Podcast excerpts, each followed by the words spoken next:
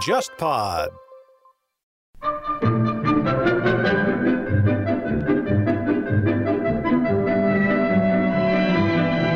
在上一期的节目中，我们跟嘉宾赵志成聊了聊他创办的纽约文化沙龙。今天这一期的嘉宾仍然是老赵，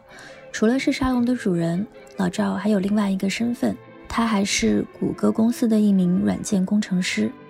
几年以前呢，当九九六的工作文化在中文互联网上引发巨大争议的时候，老赵曾经写过一篇文章，详述了为什么谷歌这样的公司不会实行九九六工作制。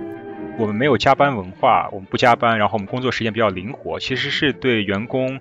自主管理的一种信任。公司认为我们能够招到最优秀的工程师，应该去放心让他们自我管理。以及中美科技文化的不同。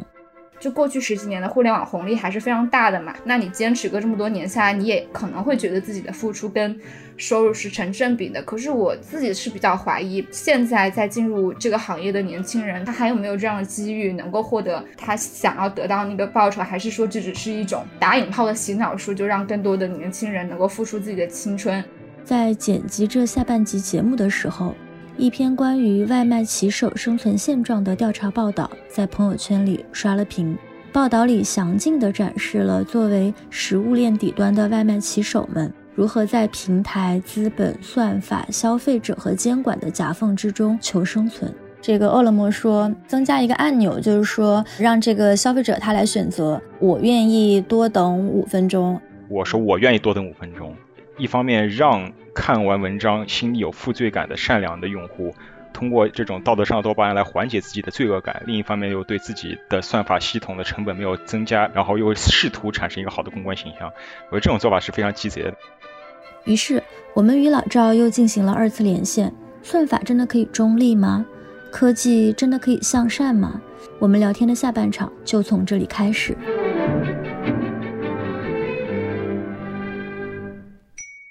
我就想首先问一下老赵，当时你在读完这篇应该是万字长文的时候，第一感受是什么？首先我要声明一点，呃，我自己对于这个外卖的接触经历是很少的，对吧？我本身是在美国，然后美国也有外卖，但是，呃，首先它和国内的这个文章所描述的情形是非常不一样的，而且，呃，我本身在美国确实也很少使用外卖，所以我关于国内外卖的信息可能主要来自于这篇文章。然后还有之前曹导的一个亲身经历外卖体验的一个 blog，对，和最近网上的一些评论，所以我的观点可能会显得比较外宾，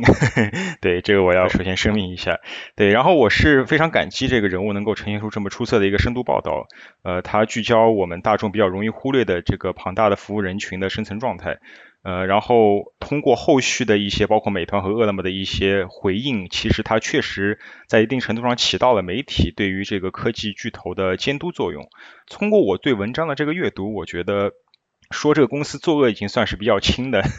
像像文章所描述的这种在地图上用步行的路线。甚至去诱导逆行这种行为，我觉得简直可以说是谋杀。最让我触目惊心的是，这个骑手他被撞飞后，第一件想的事情不是自己身体有没有受伤，而是说餐有没有洒。然后第二反应是要超时了。这个给我感觉就是他们在思想上已经是一个被彻底异化的一个状态。他们把自己完全当做一个配送的工具，然后以自己的生命安全为成本去追求这种非常苛刻的量化的指标。我觉得对于一个骑手来说，他已经不是一个工作的主体，对吧？App 是一个主体，它只是实现这个 App 意图的一个载体，它只是一个 App 的交通工具而已。对，然后我就想起这个法兰克福学派的马尔库塞他写的这个单向度的人，其实在一百多年前他就对这个现代工业社会的这种资本和技术的逻辑进行了非常系统性和非常精确的批判。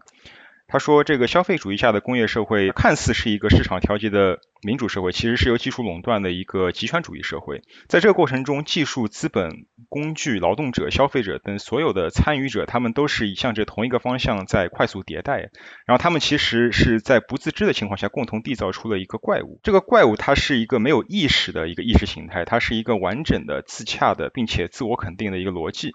这个逻辑就是高速、高效。然后人的需求在这个过程中是被创造出来的，人的追求的舒适是被意向化的，是被商品和广告所规训的。你像像在这个外卖这个例子中，人人们追求是什么呢？人们追求是更快的获得食物，对吧？然后外卖小哥骑手要更快的去传送这个食物。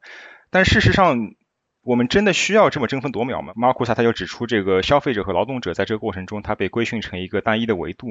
有单向度的人，然后消费者追求的。东西是一个被量化的数字，劳动者所追求的也是一个数字，所有人都在追求同一个数字，然后这个系统就是在这样一个所有人朝着同一个方向在不断进化的过程中所增长起来的。而且而且有趣的是，这个劳动者和消费者其实他们可能只是同一个不同环境下扮演不同的角色而已。你可以想象一个买外卖的人，他可能本身就是九九六岗位上的一个螺丝钉，对吧？他为什么那么急着去买这个外卖？就是因为他。可能他只有五分钟吃吃这个午饭的时间，如果这个外卖晚到了五分钟，那么他就意味着他就会失去这顿午饭，甚至会严重影响他后续的这个工作。所以说，整个社会是在这样一个不断自我验证的一个逻辑下不断的加速，使得没有人是能够从中抽身的。对，然后我就想到以前我在北大学习这个技术哲学时候，我印象最深的一句话是美国历史学家和技术哲学家芒福德说的，他说，工业时代的关键机械不是蒸汽机，而是钟表。钟表是让一切机械得以运作的母机械，也就是说，在这个时间被统一化的过程中，时间是脱离人的主观体验，变成一种永恒流逝的存在的。然后，统一的时间让生产线从一个小规模的作坊可以瞬间推广到整个世界的规模。然后，人的行为不是被机械所规训的，而是被时刻表所规训的，对吧？我们经常听说这个时间就是金钱，效率就是生命。像包括这个外卖小锅的人的异化，它就其实。完全是始于这个时间的异化，在这篇文章所陈述的困境里边，时间是在核心的位置，对吧？超时，然后你要去争分夺秒的争取时间，这个我觉得并不是一个巧合，就是时间在这种技术逻辑下，它总是处于一种矛盾的核心的地位。这个我觉得是和芒福德的这个主张是不谋而合的。这些逻辑被批并不是新的现象，但是他们在今天这个互联网和人工智能技术的加持下，其实是得到了新的新的生命力的，就是基于这个算法。技术可以让这种对于劳动者的控制和对于这个消费者的规训是更加的无微不至的，让人们是无法去逃脱的。我们今天在这里去质疑或者说去批判这个算法，我觉得它并不是怪物本身，而是这个怪物的一个代理和一个高效的执行者。但是，那我们可以完全可以设想一个总体上非常优化的一个场景，就像我刚才说的，对吧？在绝大部分情况下，大家完全可以去事先规划好自己的点餐的这个行为，然后你你事先点餐并不会浪费你的时间，对吧？那么，其实在整体上是更优化的。但是我们为什么不去遵循这种逻辑？因为这个并不是市场的逻辑，对吧？你想想，可以想象面对两个平台，一个平台它外卖又便宜，然后又送的又快，那你无论是商家还是买家，他们肯定是会优先选择前者嘛，选择更好的那一个。那么所导致的结果就是，可能市场上会出现更尊重骑手的生命安全、更关注他们的福利的这样一个机构，但他们肯定就立刻就被这个市场给淘汰了。所以说，这个自我加速的这样一个怪物的逻辑，它其实是无不可能在自己系统里边去自我修复的。然后，无论是平台、资本、消费者、商家，还是这个骑手，他们其实是在这个。不断自我演化的逻辑里边被形成一个权力结构，然后在这个权力结构里边，就我们所关注的这个骑手是成本最低的，对吧？他们是最容易被替换的，他们是最优先被压榨的，他们的这些生命安全，他们经受的这种精神压力，付出的情感劳动，完全是没有被纳入到这个系统的成本里边的。然后另外，我觉得除了这个骑手本身的这个生命安全，他们。这种违规驾驶所造成的负外部性也是非常严重的，对吧？我们所有公共空间里的车辆核心都在承担他们所带来的交通风险。然后这些危机其实像我刚才说的，它是不可能在系统里边自我修复，它必须依靠外部的力量来强制去干涉这个怪物的逻辑，让它暂停下来，或者让它去更加的关注这个劳动者的福利。那这些力量包括什么呢？包括立法，对吧？媒体监督，就像这篇文章所做到的，包括 NGO。对弱势群体的关注，还有最重要的就是让这个劳动者获得议价能力的工会。其实这个例子在美国发生过。我有一个朋友，他以前是在 Domino's 工作，就是 Domino's 是美国一个非常大的一个披萨的连锁品牌。然后他说，Domino's 从一九七三年开始有一个服务，可以预定披萨。如果你在我们的这个送达的范围里边的话，我们可以保证三十分钟之内从制作披萨一直到送到你家，不然的话这个披萨就免费。然后这个服务其实是迅速的帮助 Domino's 在全国迅速铺开，成为一个披萨连锁店的一个垄断的地位。但也可以想象，随着这个迅速扩张，送餐的过程中的车祸数量是急剧增长的。然后这个事情一直到1989年发生了一次严重的车祸，然后这个车祸一直引发了一个诉讼，一直到1993年，这个诉讼的结果是 Domino's 必须赔偿7800万美元。注意啊，1993年的7800万美元。到这个时候，Domino's 才放弃了这样一个规定送达时间的一个承诺。然后，那么我们今天看到的其实是非常类似的一个情况。报道出来之后，现在像呃美团，然后饿了么，他们都出台了一些这个公告，然后说我们可能会有一些政策上的调整。那其中一条是这个饿了么说我会增加一个按钮，就是说呃让这个消费者他来选择啊，我愿意多等五分钟。那美团的这个好像是说我愿意多等八分钟。那这中间当然有他们自己在互相竞争的一个成分，但是后来我也很快看到了这个批评，嗯。像这些平台这样的一个公告，他们其实是在将这些问题。转嫁给了消费者，让消费者产生一定的这个道德压力，从而就是说我愿意给骑手去增加这么几分钟的时间。但是发生在这个后台的事情，很可能是这个由算法驱动的系统，它可能会增加派单，那骑手并不会变得更轻松，因为系统可能会优先派送其他那些不愿意去多等几分钟的消费者的单子。所以想问一下，就是说，比如说，如果从这种技术的角度来看，就是我们都知道说这个算法它是有这个工具性在的，但它可能又不只是工具。那在这样的情况下，算法它会如何理解这种就是我愿意多等几分钟的善意？它会不会把这种善意就是又变成一种新的、更严厉的一种剥削的方式？对这个 饿了么这个回应真的有点莫名其妙，尤其是他还他竟然能够说得出算法是死的人是活的这种话，是算法是死的人是活的，但这个人应该是设计算法的人，而不是用产品的人，对吧？像饿了么的设计，我我说我愿意多等五分钟，然后其他十个人不愿意多等。那么是否会导致的结果是我在这个十一个人的这个送餐队列里边被直接从第一名排到最后一名，对吧？如果如果真的是这样的话，那他一方面让那些看完文章心里有负罪感的善良的用户通过这种道德上的多巴胺来缓解自己的罪恶感，另一方面又对自己的算法系统的成本没有增加，然后又试图产生一个好的公关形象，我觉得这种做法是非常鸡贼的。但是我觉得。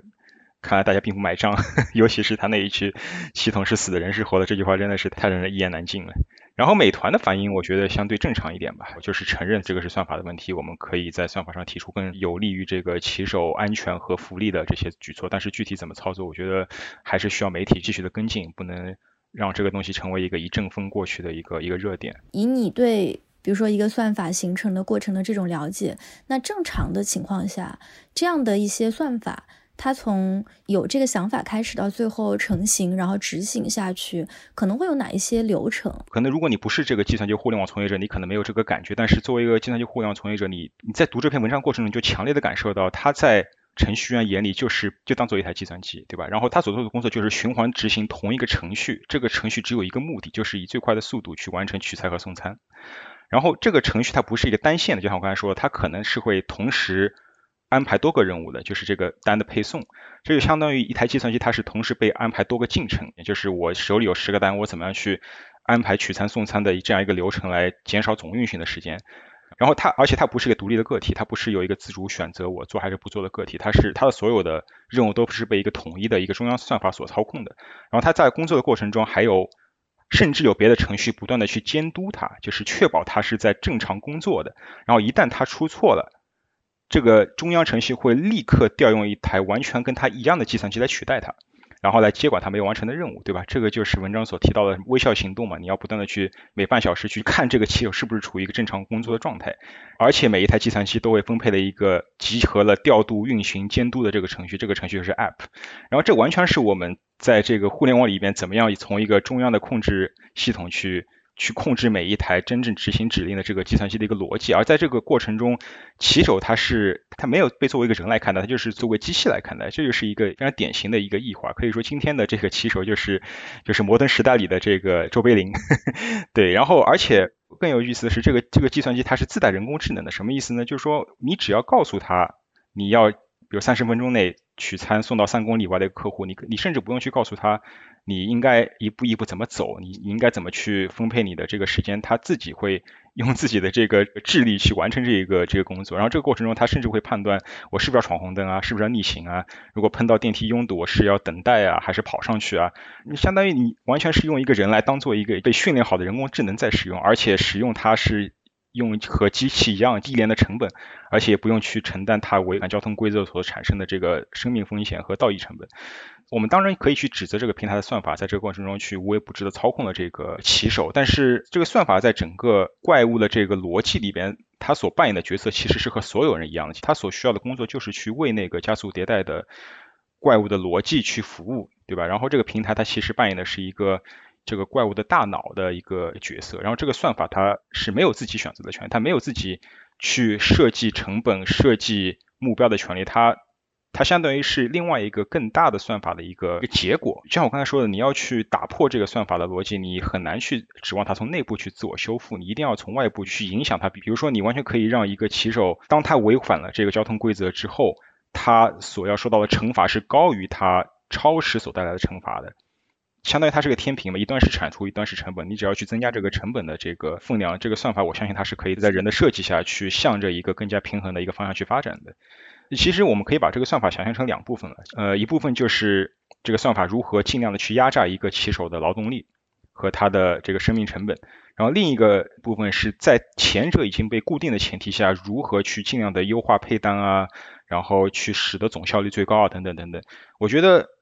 第二个算法是值得工程师真正的去优化的，因为那是不更多的牺牲一个骑手的这个产出的前提下所做的优化。对，刚才你也提到，就是说，其实在这个。美团的这种外卖骑手的这个 case 里面，这个骑手他本身其实是被当做一台机器，而不是一个人去对待的。特别是在现在这种就是各种加速的一个时代，我会觉得一个项目、一个公司，你如果希望能够做得足够大，你当然就会不断的去追求说这种智能化进行优化，然后进行组织化，然后所以其实把人当人是一个很反逻辑的事情，就是它其实这中间有一个矛盾，就是说。如果我就是投入了更多这种人性化的视角和关照，那我可能就是有一点这种逆行的感觉。所以每次我们看到这样的事情引得一些关注的时候，大家才会发现哦，那对这种。呃，人性的本身关照的缺乏，其实已经带来了极大的这种负效应。所以我在想，就是，呃，我不知道科技界，特别是在美国的科技界，现在会不会有这样的一些讨论，就是说，是不是存在一些，就是呃，更好的、更人性化的这种算法的可能？嗯，其实我觉得一直是有的，但是我们很难去指望一个科技巨头从内，呃，就是他如果做得好，这是这是值得称赞的。但是我觉得缺乏一个。有效的一个机制去让科技巨头从内部去向着一个更人性化或者说更更善的一个一个方向发展，我觉得这个一定是有外部的，比如说监督、媒体监督、政府的监管等等来从外部去影响它的。比如说，你像这个在美国，像这些科技巨头，他们时不时就要去国会去跑一趟，去 去回答议员的这些问题，然后这些问题可能看起来好像是。感觉这些议员对技术其实一无所知，但确实代表了这个大众对于这些技术的担忧和理解的层面。呃，这个劳工关系其实之前嗯是争论的比较激烈的，然后呃好像是今年四月份是加州是推出了一个法案，是要求这些共享出租的 Uber、Lyft 的司机是作为一个员工，而不是作为一个临时工来对待，享有和员工一样的待遇。然后在此之前，其实 Uber 他们一直是强调我只是一个科技公司啊。对吧？我只是提供一个平台啊，我并没有去雇佣那些人。但是显然这个和这些司机的这个福利是矛盾的嘛，所以我觉得我们很难去要求一个公司从内部去自己做出那些违反他们利益的这些所谓更人性化的或者说更符合劳动者利益的行为。我觉得这个一定是要总体上一定是要靠立法和监督来来推动的。我觉得在在这个美团、饿了么这个层面来说，我觉得想要设计一个人性化的算法，其实并不是那么困难的，对吧？我们完全可以将骑手的安全、行车规范、他们的这些劳动和保险、福利等等都计算在这个成本里边，而不是把它作为一个毫无成本的一个耗材。然后，比如说，我我们完全应该用这个行车的路线来引导骑手的路线和作为一个预计时间的一个标准，而且我们可以完全可以将违反交通规则所设计的处罚，公司内部的处罚，完全可以让它设计的更高一点。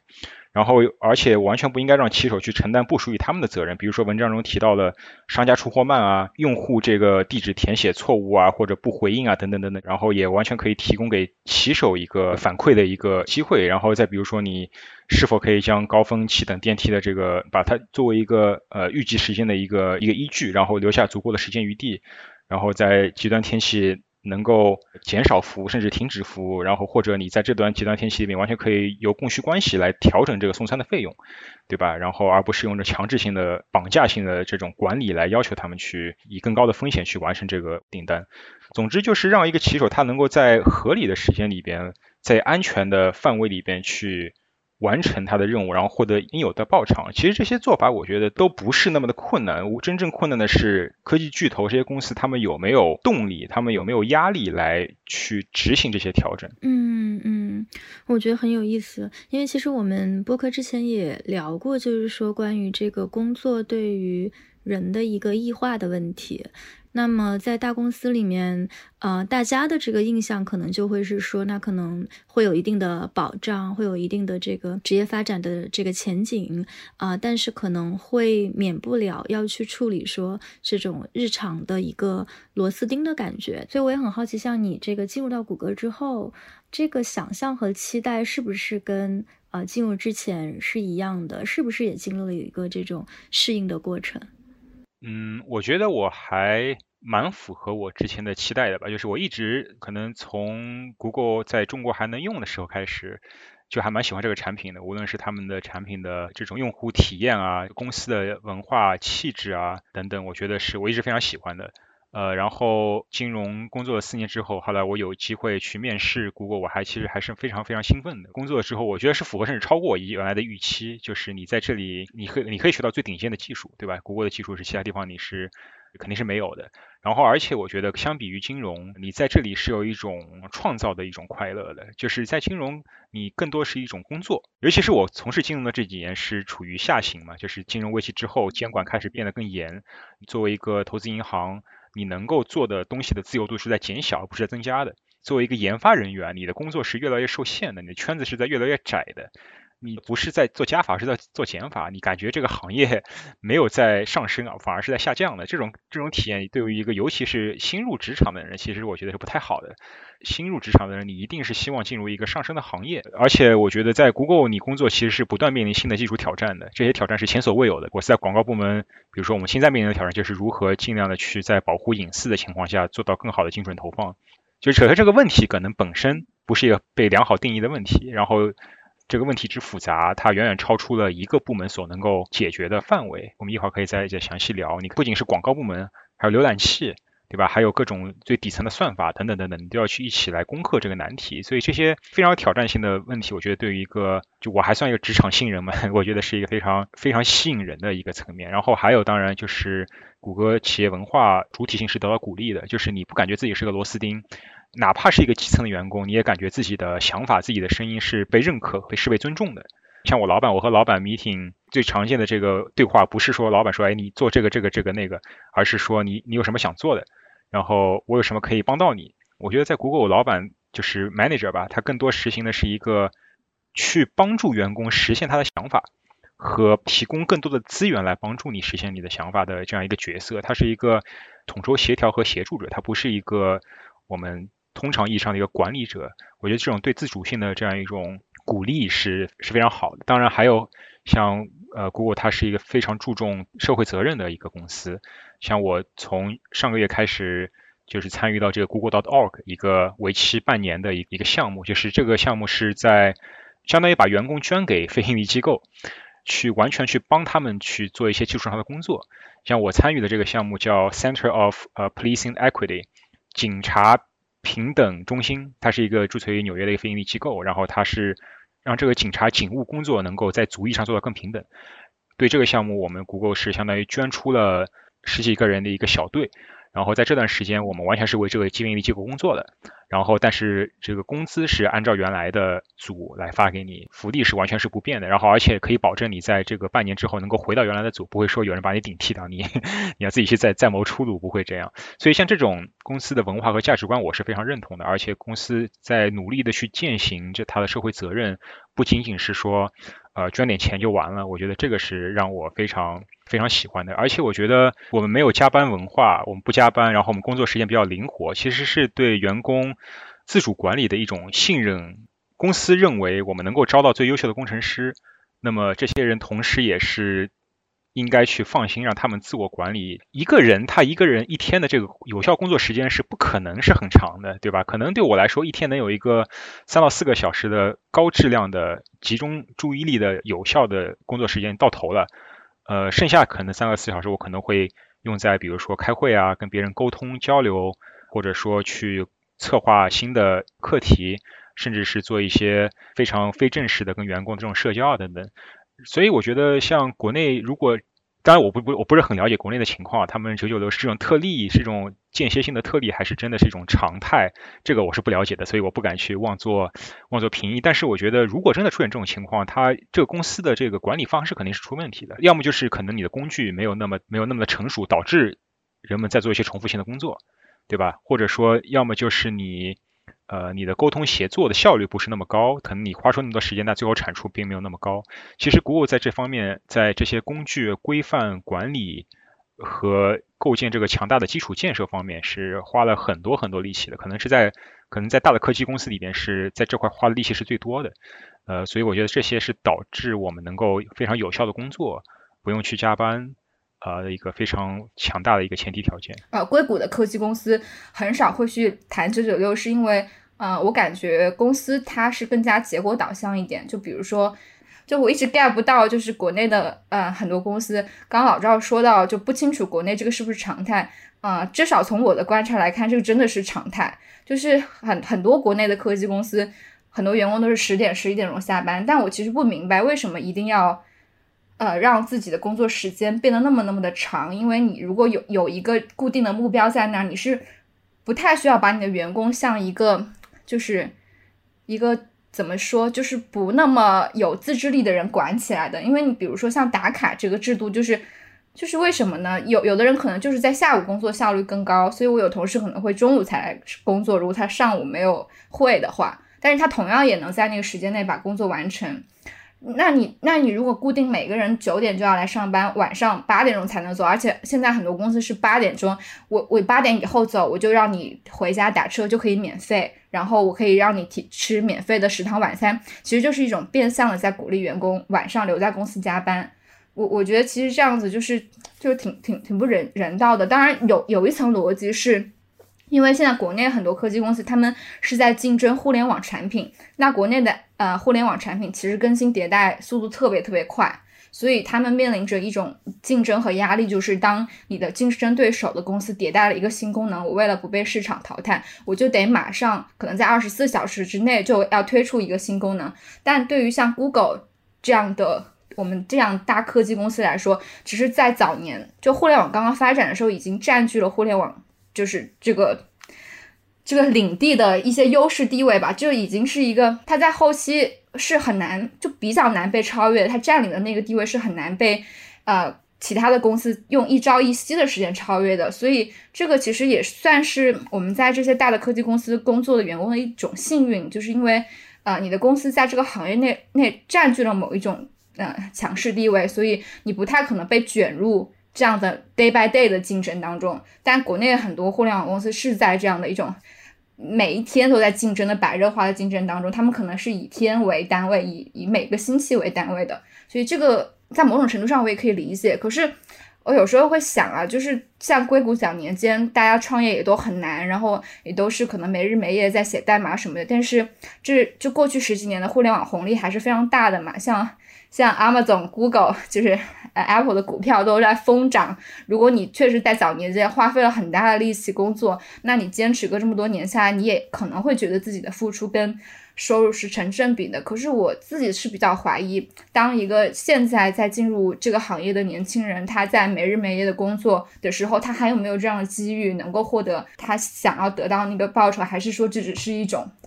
打引号的洗脑术，就让更多的年轻人能够付出自己的青春，然后为公司卖命，就这个大家都说不好嘛。所以有更有点像是一种赌博的感觉吧，就是这种九九六的这样一个机制。嗯，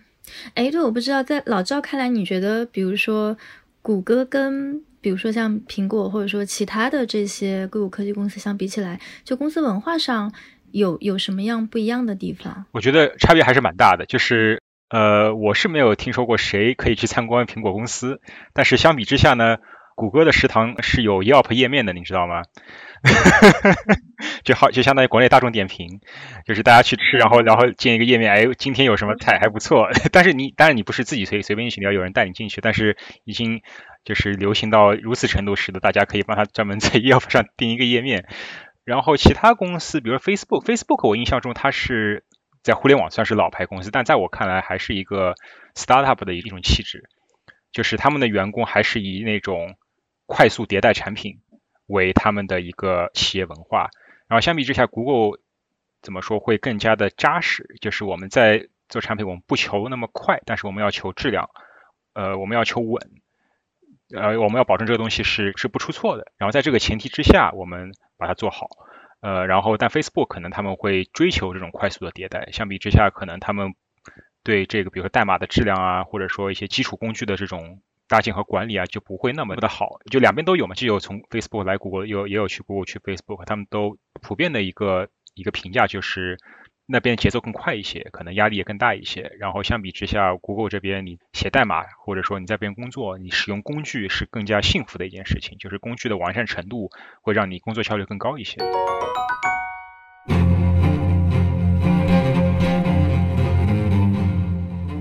本集不合时宜由新事项赞助播出。在我们的节目当中，曾经聊过许多期与亲密关系有关的话题，而新世相也推出了一门为当代中国年轻人定制的爱情课程——社会学爱情思维。这不是油腻的搭讪套路，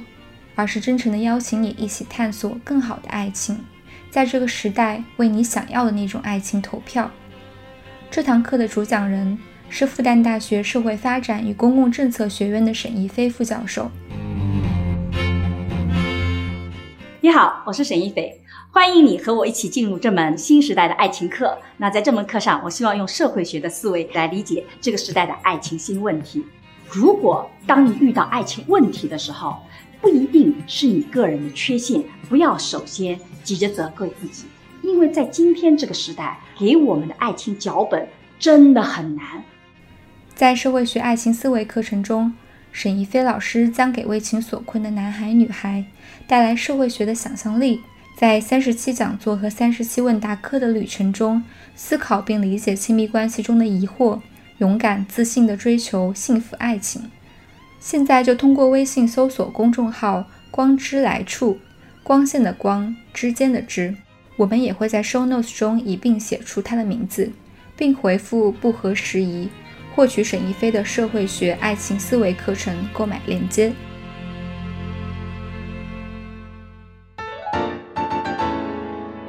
对，然后我们现在在说到这个呃技术，然后说到科技，我觉得一个可能呃最近这些年比较被经常讨论的一个话题，就是说，那大家可能会有一点感觉到说这种技术乌托邦的一个幻灭。就是可能早一些年，比如说，那当时这个扎克伯格是多么风光的一个人，可能我觉得在五五年前、六年前，他那个时候还是被作为这个世纪偶像来对待的。但是这两年就已经完全是跌入低谷的一个状态。那这中间可能因为爆发了像比如说剑桥分析呀这样的一些事情，那大家可能逐渐的意意识到说。嗯，早些年就是对于硅谷的一些想象，就是科技企业经常提到的，就是我们可以让这个世界变成一个更好的，呃呃，变成一个就是让我们现在的这个地球变成一个更好的世界，这样的一些呃标语，可能已经不再能够让人呃幸福了。我记得就是在那个就有一个这个美剧，好像就是叫《硅谷》，然后第一集它就是呃，可能是用了一种稍微反讽一点的这个手段吧，就是每个人。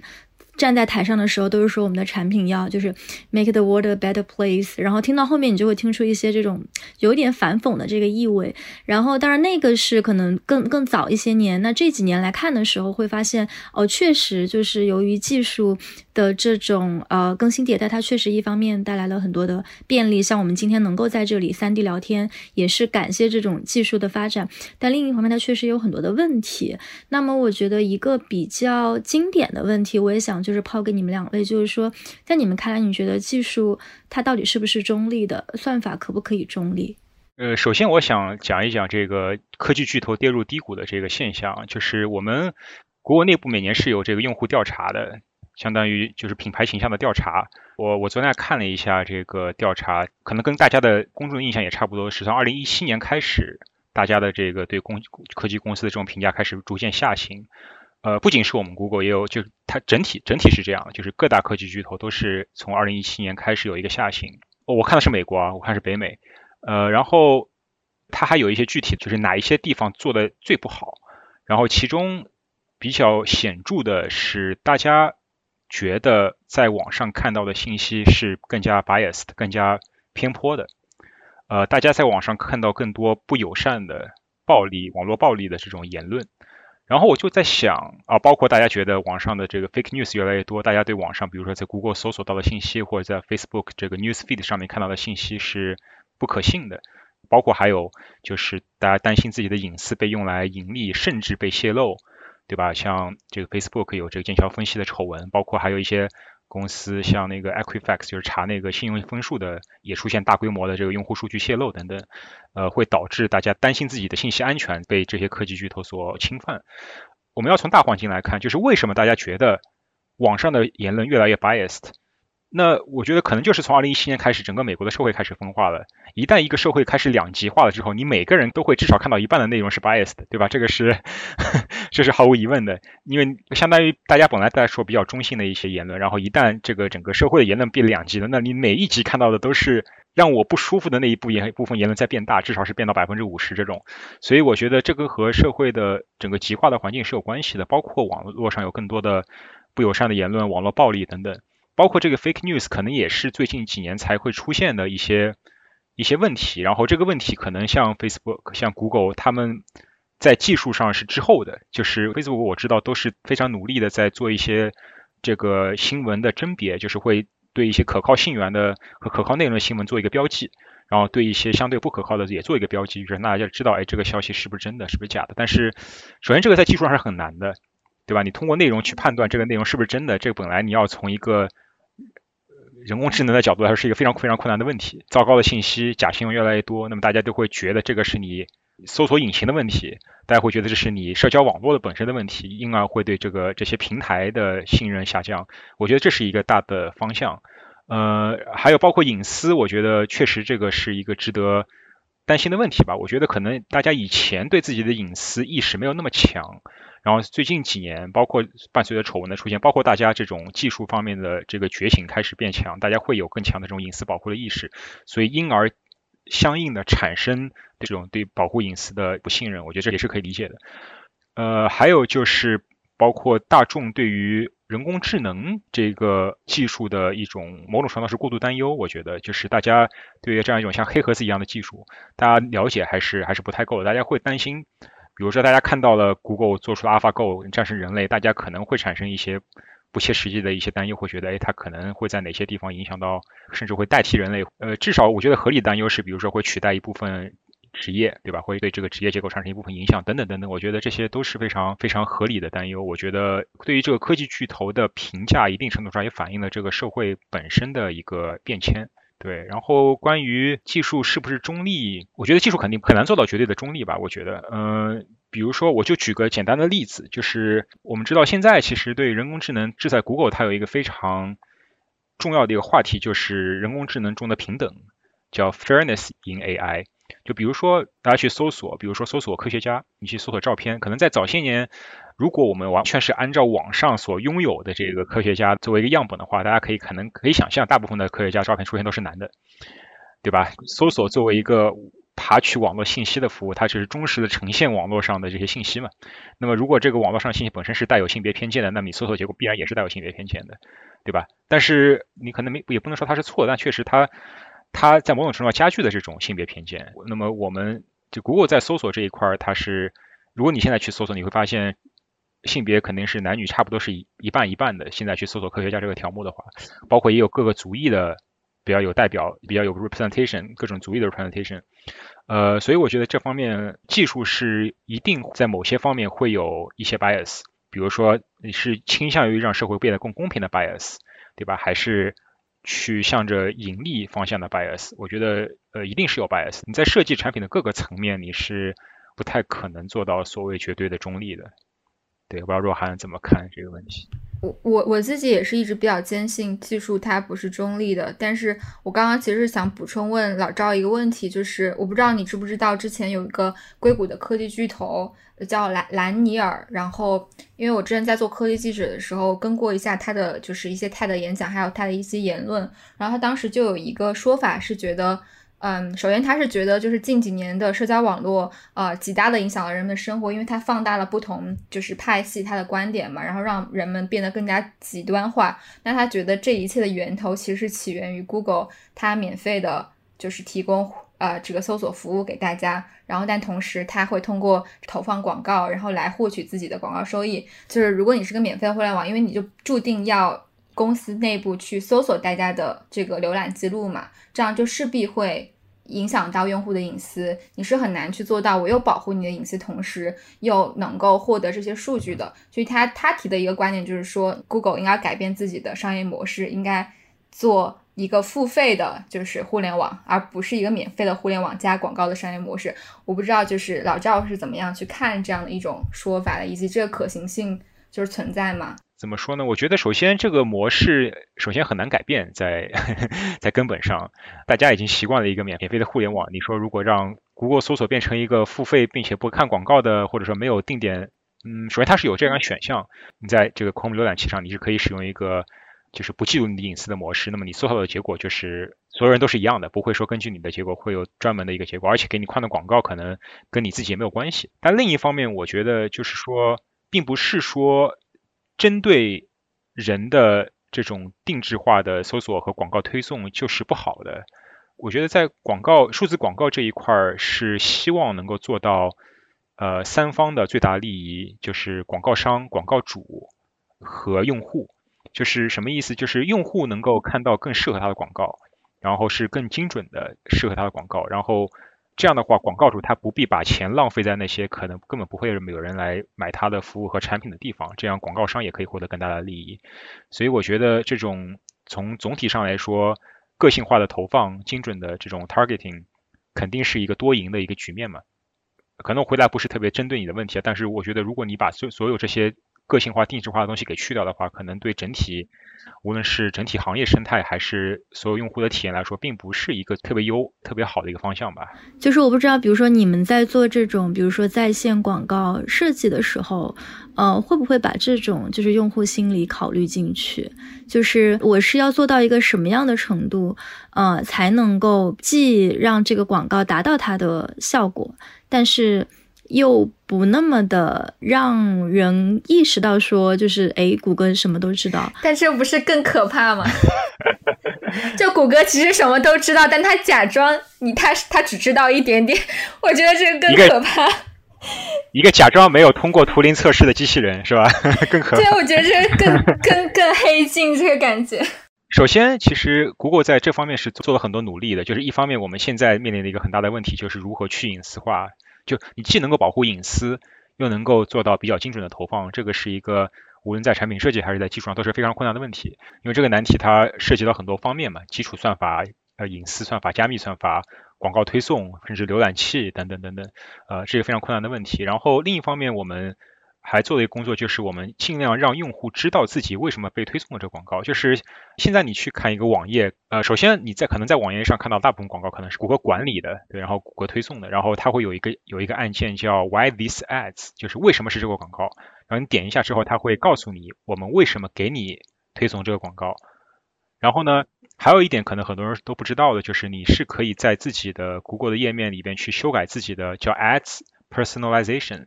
你点进去之后，你会发现你自己有很多标签，比如说你是个女性，比如说你是一个体育运动爱好者，呃，你会有很多很多上百甚至这个数量级的标签。比如说我前一阵子买了一个 VR 的一个游戏设备，然后我我再去看，我发现我里边多了一条 VR，就是它就会知道我以后给你推送一些 VR 游戏相关的广告，然后你是可以在那个里边去删掉你不想要被推送的东西的。甚至可以把它都删掉，都删掉之后，你就获得一些无差别的广告推送，可能反而是你更不想看到的。你总是要被推送一些广告嘛，不然网站靠什么赚钱？那么在这种前提下，你是希望看到一些跟自己更有关的广告呢，还是看到跟自己完全无关的广告？比如说在国内出现大量的网游，我宁可看到一些 VR 游戏的广告，可能让我更舒服一点，等等等等，因为跟你更相关嘛。但是如果你不喜欢，你是可以自己去管理那些标签的。另一方面就是我刚才说的，尽量的把这个过于直白的这种广告推送给做成标签的形式，就是它广告推送的时候不是把你人作为一个个体来看待，而是把你人作为一个标签化的归类来看待。这样的话，你被推送的时候，你就不会感觉到自己这个隐私被过于强的窥探。就是我不知道为什么 Google 一直没有考虑做一个付费版本的浏览器啊，就是我不知道这背后的考虑是什么。但刚刚老赵说到你更愿意这样还是更愿意那样的时候，我想说的是，我还蛮愿意就每个月付一点点钱，就是不要让我看广告的。但当然我知道不是全世界所有人都这样想，但是 Google 当时没有考虑去做这样的一个尝试的原因是什么呢？因为这个钱不是谷歌赚的，是网页持有者赚的。比如说你跟那个纽约时报说，哎。我们现在出一个付费浏览器，你干不干？纽约时报肯定不干啊！这个钱到你 Google 这边，又不是到纽约时报那边。你浏览器收费的，那我纽约时报靠什么赚钱呢？对吧？那所以，所以更更常见的情况是纽约时报他们去做这个服务，就是他们去做一个收费的会员，然后他们不看广告。那 Google 可以做到是什么呢？就是我们自己的网站，我们提供这种服务，比如说 YouTube，对吧？你作为一个 YouTube Premium，你付钱，你可以不用看 YouTube 的广告，这是可以做到的。如果你说浏览器收钱，那结果就是我就不让你在 Chrome 上看《纽约时报》了，那 Chrome 也别活了。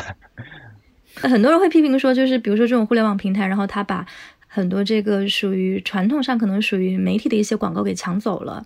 嗯，然后在抢走的过程中，可能又没有比如说去付出相应的成本。那可能国内比较明显的就是今日头条，它早期的时候，它当时就是非常野蛮的从各个媒体的这个网站上去抓取一些内容，然后放到它的这个网站上再进行这种算法的推送。那么它在这个过程中其实是没有什么成本的，因为内容生产还是这些媒体在提。提供，然后他其实，那就说的不好听的，就相当于说偷走了这些原创的内容。那么可能会导致的一个情况就是说，那现在可能很多媒体的广告收入就在大面积的流失。所以，老赵，你作为一个其实就专门是在做谷歌在在线广告的这样的一个一一线工作者，就是你你对这样的一些情况会怎么看？你觉得，比如说像这种。互联网巨头在在线广告这个市场的扩大，就一定是会侵蚀到媒体的这个阵地的，还是说两者其实是可以有一些呃中间的方案去去商量的？我觉得这要区别看待，就是我我对我们自己产品理解也有限啊，就是至少我理解的是，我们 Google 它是搜索引擎嘛，就是它提供的结果是链接，就是无论你在 Google.com 上搜到任何内容，你要去看的话，你肯定是把你给跳转到相应的网页上面的。而不是说像今日头条那样，我把这些东西给直接 抄过来放到我自己的这个网页里边。这样的话，你不用去新京报，你也可以看到内容，在今日头条里面就可以都看到了，你就不用去那些网站了。但是 Google 它至少我了解没有这样一个地方，就是如果你在 Google 搜到那个任何内容，比如搜到新京报内容，你搜到纽约时报内容，你要看你还是得跳转到它的网页里边。所以我们只是一个搜索引擎嘛，在这种前提下。Google 广告它是分成两大类，我是个稍微科普一下，一类就是叫 Search Ads，就搜索广告，就是你在 Google.com 上面搜索任何条目，它会跳出来的广告。那这个广告当然毫无疑问是我们自己的，这个完全是我们自己的地盘嘛，相当于。呃，还有一种叫 Display Ads，Display Ads 的意思就是说，我们作为一个广告的服务平台，打开纽约时报的网页，那些内容当然是纽约时报自己提供的，但是那些广告那些小块儿豆腐块儿是我们 Google 来提供的，就是那一小块内容，那一小块页面，那个子页面，你可以把它理解是我们提供的。这个广告我们叫 Display Ads，然后这个是我们数字广告的业务。然后呢，你说这个算不算是我们 Google 在侵蚀这个数字广告？我觉得要分几个层面啊。首先，我觉得第一个是可能是整体互联网的一个趋势，就是大家花在专业媒体上时间变少了，大家会花更多时间看。用户自己生成的内容，像类似于自媒体，像 YouTube 上一些优质的自己自己做的频道等等等等，然后他们逐渐在侵蚀这个公众对于专业媒体的这个注意力和呃花费的时间。我觉得这个是整个互联网面临的一个问题。然后第二个问题，确实我觉得广告商可能相应的在预算上面更多的会放到一些非传统媒体，比如说 Google 的搜索，比如说 Facebook。呃，比如说 Amazon 等等等等，但更取决于你的这个产品类别了。呃，我觉得这个是肯定是有的。然后第三点，我觉得 Google 作为一个数字广告服务商来提供这个广告服务的时候，它是否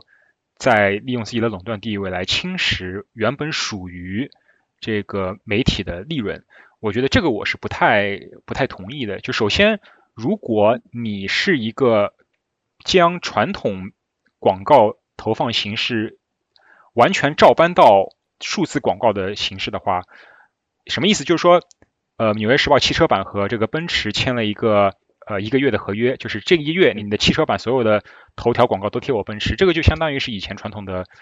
汽车广告，只是现在变到了这个网页嘛，对吧？这个情况下，Google 它作为广告商，它收的这个分成是很少的，是百分之一都不到的。但是如果你想在自己的网页上做一些个性化的投放，这个是在传统广告是做不到的，对吧？你不可能每个人看到报纸，肯定不可能看到不同的广告嘛。如果你想在自己的网站，比如说，比如若涵和王鑫同时打开同一个页面，在同一个地方打开同一个页面，看到广告是不一样的，是因为你们会一些浏览记录会导致会有一些定点的投放，让这种服务。谷歌提供的，这个时候我们会会收更高的分成，可能是有百分之二十左右的分成。你也要想，它是不是在总体上把这个蛋糕做得更大，就是让广告主在这种情况下愿意投更多的钱，因为他们觉得他们的广告是会投放到那些更容易买他们产品的人的身上的。所以我觉得这个是数字广告它的一个整个广告业务的在蛋糕在做大。所以，但是总体，我昨天看那个数据，就是总体上来说，在前一百的这个新闻机构里边，就 Google 在这些机构里边所收取的这个 revenue cut 是小于百分之五的。就是他们这些传统新闻机构绝大部分还是那种传统的广告形式，就是他们直接去我们叫 direct sales，他们直接去和广告主谈，而剩下的只有四分之一的内容是利用我们这种定点投放的技术的。所以在这种前提下，最后。其实我们所收到的这个广告的分成是比较小的嘛，就是才不到百分之五，所以在这一点上，我觉得是还是算是一个共赢的一个局面。对，所以我觉得这个问题要从很多层面去考虑，然后嗯，不同层面所归因也是不一样的。最近不是有个新闻吗？前两天就是马斯克他的那个 Neuralink 的项目，它其实是有很多想象空间嘛，因为它其实相当于一个比较相对安全的方式，在你的那个脑子中植入一个类似芯片的东西，然后就可以监测你的脑脑电波。那从好的方面来去想象的话，它可以对很多的。就是残障人士，包括一些语障人士，他可以实现跟外界的沟通，甚至是创作。但是，嗯，我自己其实是那个担忧大过期待的，因为我觉得它更有可能是变成一个像黑镜似的，就是去监控每个人的思维方式，然后让广告商 更好投广告，是吧？然后可能也会变成就是政权的一种就是把控思维的方式啊。我不知道硅谷最近有没有关于这类的讨论，就是科技向善的这样的一个。进度和科技发展的速度是匹配的吗？怎么说？就是 Google 它其实在这方面是一直在不遗余力的去推动的。就是大家我们有这 Google X、Google Moonshot，就是那些做一些可能在十年以内都看不到任何盈利希望的一些项目，比如说像以前的 Google Book。包括现在的这个无人驾驶，无人驾驶已经十年了，到现在还还遥遥无期，至少在我看来。包括之前的量子计算，包括机器人，包括在基础医学等等等等。其实 Google 是在做很多很长线的这种技术的部署。我觉得 Google Book 就是一个蛮好的一个例子，就是说当时这个 Page 它是它的一个野心，就是让世界上所有的书都电子化。那些孤本什么，你不用去跑老远去大英图书馆去看了，你要看内容，直接在网上就可以看到了。但是最后的结果就是吃了很多官司，最后也是相当于做了近十年被叫停了。你说它是一个向善吗？你说它是侵犯这个知识产权吗？你说它是它的目的是什么？它的目的是真的把这些就是人类的这种智慧财富给做更好的共享，还是说我去偷了你的版权，然后为了自己做一个收费的服务来铺线呢？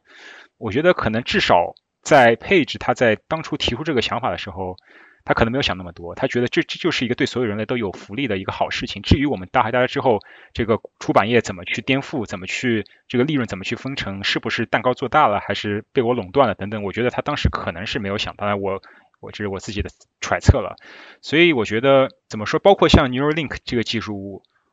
作为一个还是比较相信技术的一个人，我觉得它还是一个值得追求的一一个技术。对，像包括无人驾驶、量子计算啊、机器人等等，我觉得，我觉得，我觉得我们不应该在一个技术尚未达到那一个程度的时候，过多的去揣测它的恶意和恶。对和恶行，然后导致它反而成为嗯人类技术的一个绊脚石。当然这个问题很复杂，因为确实它技术的能力如此之大，大到人们不得不去担忧它。因为如果你不去担忧的话，它可能以后会成为一个 backfire，这个我是承认。但是我又我另一方面我又不愿意看到它成为阻碍人类技术的一个因素。我可以举个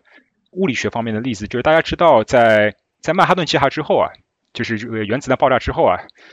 我印象中好像是第一次有了，就是物理学里边有技术伦理委员会，就大家要去真的去审核一个技术是不是应该用来为人类所用，在这件事没有的，